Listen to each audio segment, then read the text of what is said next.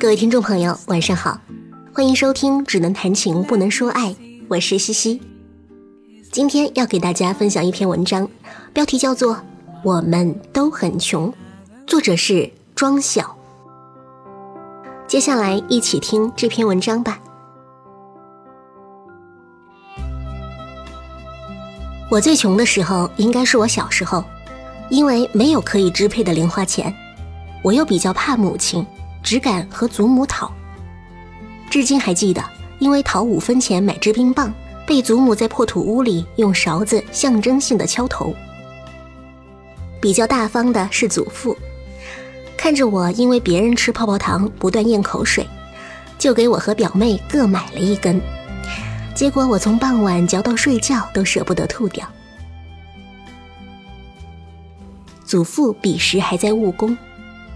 每次从城里回来，就给我和表妹带各种小玩意儿：塑料的戒指、耳环、项链、带风扇的太阳帽，然后就坐下给我说书，讲《三国》和《水浒》。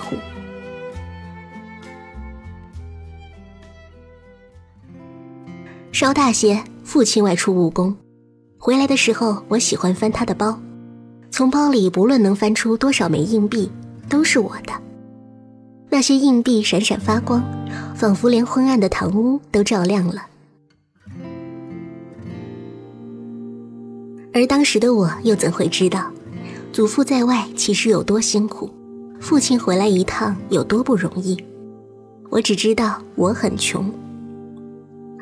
现在有时候说起以前，母亲会更正我：“不对，那时候大家都很穷。”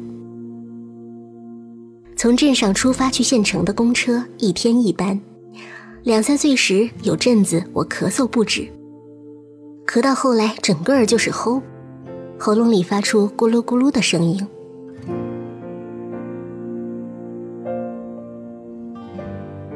那天父母决定带我去县城，找当地有名的看咳嗽的门诊，结果错过了早班车，父亲选择骑脚踏车去。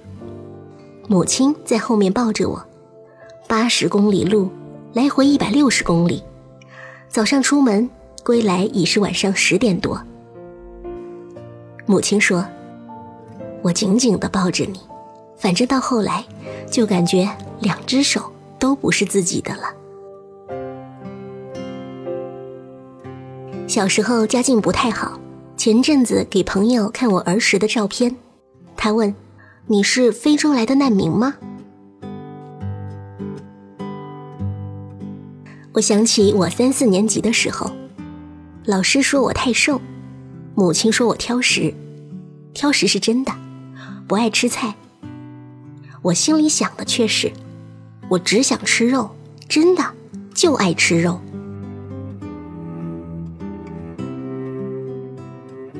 再后来，生活似乎好了一点儿。母亲给我的零花钱多了，父亲也开始提醒母亲：“女孩子大了，该收拾收拾，别整天像个假小子。”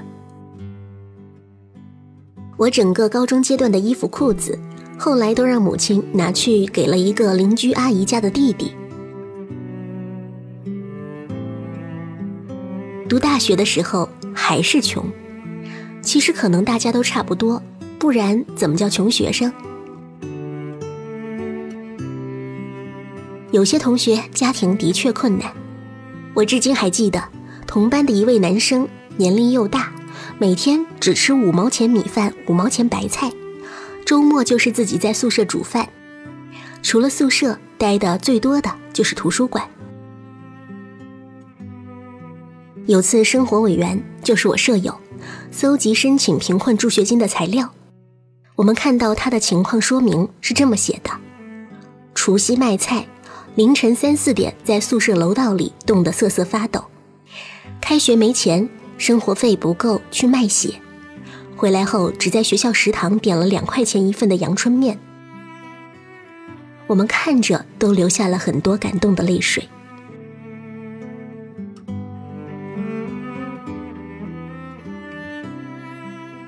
也有很多时候，穷其实是作出来的。好比我，生活费不是每月打。是学期开始的时候父母一次性给我的，所以我开学的时候都很有钱，买衣服、玩游戏、上网到处败。到了学期末就不行了，穷的每天掰着手指头算还有几天放假。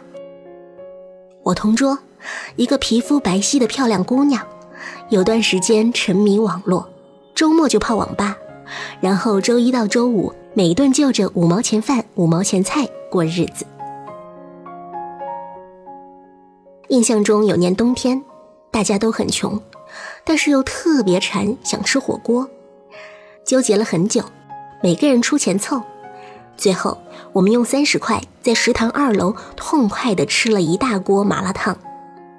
还记得那天的星空非常明亮，整个湖面都闪着光辉，也许那是人性中的光辉。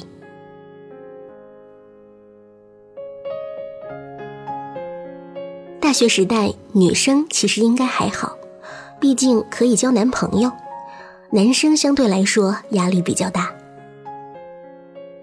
我还一直记得我们班，男班长和女副班长恋爱，男班长就对我们吐槽，说钱都给副班长管了。当时的我深不以为然，对于为什么谈恋爱就要给钱的习俗始终不能明白。但也许我们宿舍是个例外，除了一位的确好看又贫穷的女生早早找了男友，其他几个无一例外单到毕业。每当我们看到隔壁宿舍的女孩子们花枝招展的又出去约会，我们宿舍的一群土鳖有钱的时候就去吃喝玩乐，没钱的时候就窝在宿舍里刷肥皂剧，看小黄书，霸道总裁爱上我。我这种伪文青当然不是看的，我租漫画，一元一本一天，黑猫、赏金猎人、犬夜叉，都是那时候看的。回头想想，贫穷的日子也并非一无是处，它教会我们成长，并且隐忍，团结友爱，不去攀比。宿舍最有钱的姑娘拿了国家奖学金，却只肯出几十块钱请我们吃饭的时候，也并不会有什么违和感。我也是在那时候结识了很多讲义气的朋友，有钱的时候互敲竹杠，困难的时候互相帮助。穷的像孙子，可是快乐的像爷爷。想来也是一段有趣的日子。可能是因为我们不是一起富有过，而是一起穷过，那样的友情更加坚固。独乐乐不如众乐乐，众乐乐不如穷乐乐。再后来，我的很多穷大概是智商造成的，毕竟智商即硬伤。比如我经常忘了带钱就出门，这习惯至今不改。有次在车站实在没办法了，我准备逃票，结果半路遭遇售票员查票，抢下车被逮了个正着，羞愤的想从窗户里跳出去。后座好心的大叔责怪售票员：“谁还没手头紧的时候，干嘛刁难小孩子？”遂帮我付了车票，到站了还问要不要送我回家。这份恩情永不能忘。或许我们不一定能记住锦上添花的，但通常都能记住雪中送炭的，因为得来不易。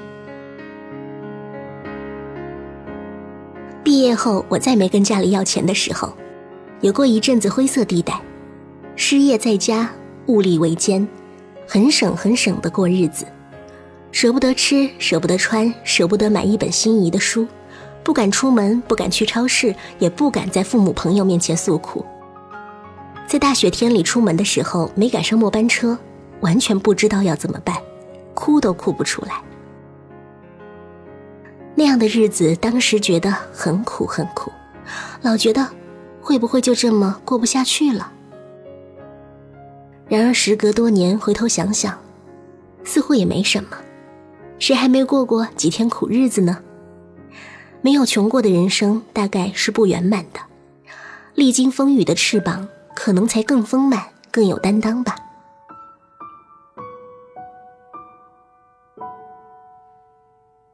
贫穷带来的好处可能还有很多，常常被感动，很容易满足。一个蛋糕，一句关怀，一声问候，一个微笑，都能让人感动很久。而且那种感动是真实的，毫不做作，没有掩饰。反而等到了相对良好的状况，大家客客气气的以茶饭及礼品你来我往，各怀心机。贫穷并非一无是处，常常看到有些人早年吃过很多很多的苦，后来终于成为一个伟大的人，所以是莫欺少年穷。我想我终究成不了伟大的人，也许还是吃的苦不够多，可还是会怀念。大家都很穷的日子，贫穷是真的，快乐也是真的。谁人都不能永葆青春，但愿永葆天真。但愿再见，我还能是你心目中那个温柔的样子，而你微微一笑，不足以倾城，但倾我心。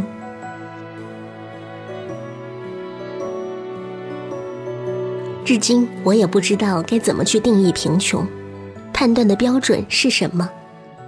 也许在很多人眼里我还是很穷，可我宁不要物质世界丰富如沃土，也不要精神世界贫瘠如荒漠。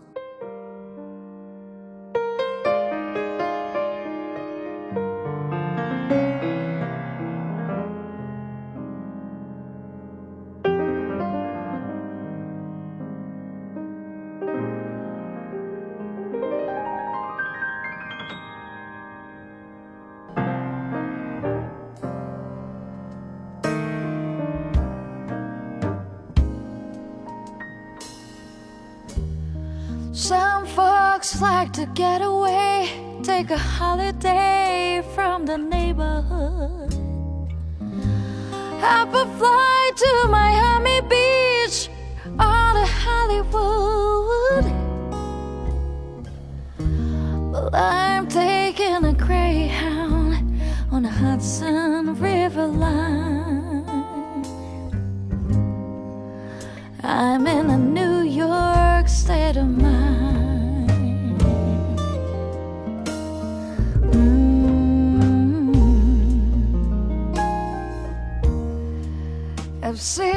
The movie stars in their fancy cars and their limousines.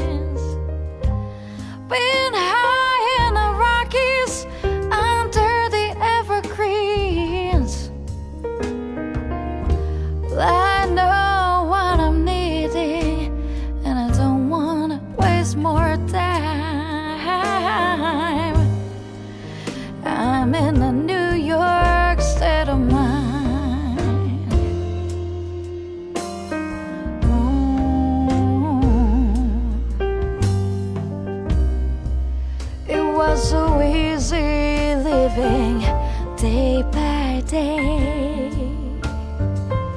out of touch with the rhythm and blues. But now I need a little give and take. The New York Times,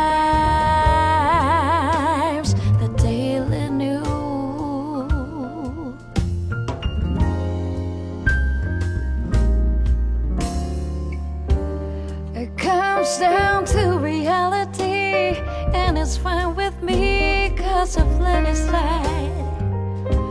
Don't care if it's Chinatown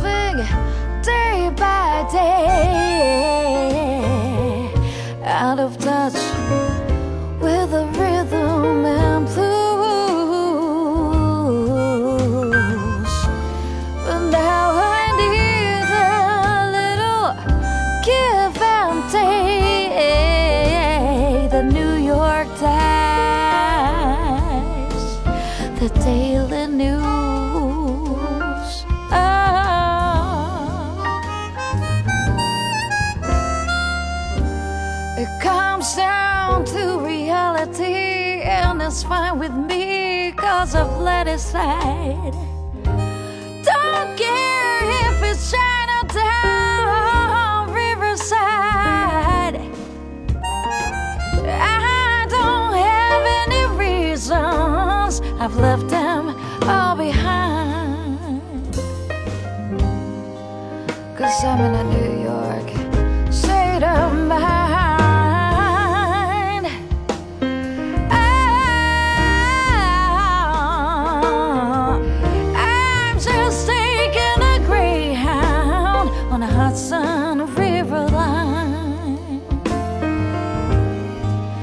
Cause I'm in a New York state of mind.